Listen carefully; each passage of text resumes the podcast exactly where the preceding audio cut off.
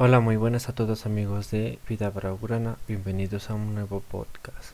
Bueno, en este podcast estaré hablando de cómo mira la victoria del Fútbol Club Barcelona frente al Ferencváros por Champions. Bueno, en el día de hoy el Fútbol Club Barcelona para mí ha jugado un buen partido, más en el primer tiempo que siempre estuvo enfocado en atacar y siempre impresionar la salida de la defensa del Ferencváros y destacando las ausencias de Messi, Coutinho y Ter Stegen que según el, el, técnico no los convocó por descanso y más a Messi porque ha venido jugando varios partidos y muchos minutos y para mí es una buena opción para ir viendo una era post Messi del Barcelona para ver si cuando Messi deja al equipo el Barcelona pueda competir al mismo ritmo que lleva todos estos años que está Messi en sus filas y eso se ha notado mucho hoy. Pues habremos primero por la defensa que estuvo Lengret y Oscar Mengüesa, que fue para mí sorpresa que estuviera titular Lengret porque en el partido pasado contra los Asuna salió golpeado del tobillo, pero se ha notado que ha sido un golpe menor y se ha podido recuperar pronto porque Hoy en la defensa junto a Oscar Mingüesa estuvo muy sólida, dejando que todo el ataque de la, delantera del Ferenbaros fuera nulo y generando casi nada el Ferenbaros ocasiones de gol, terminando la arquería de Neto en cero y también destacando que algunas jugadas de ataque del Ferenbaros estuviera sólido en el arco, no dejando ningún rebote y notando que cuando Ter Stegen no esté disponible hay un buen arquero quien lo supra.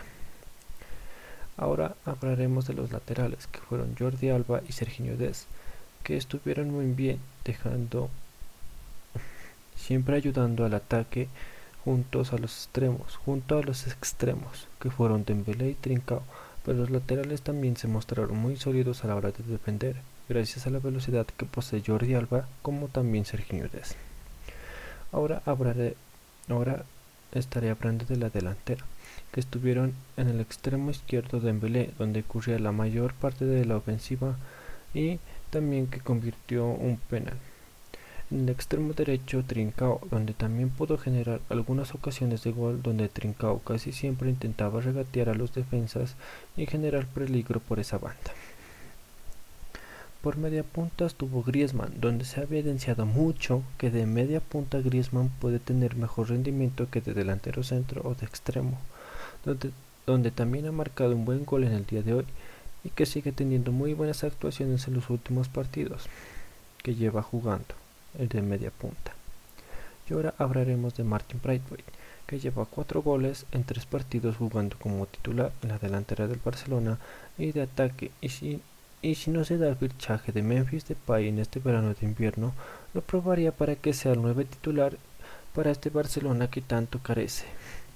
en esa posición. Pues si el Barcelona sigue jugando de la forma que jugó en el día de hoy, puede conseguir buenos resultados tanto para la Liga como para la Champions. Y creo que el partido de hoy debió terminar más abultado en el marcador, pero bueno,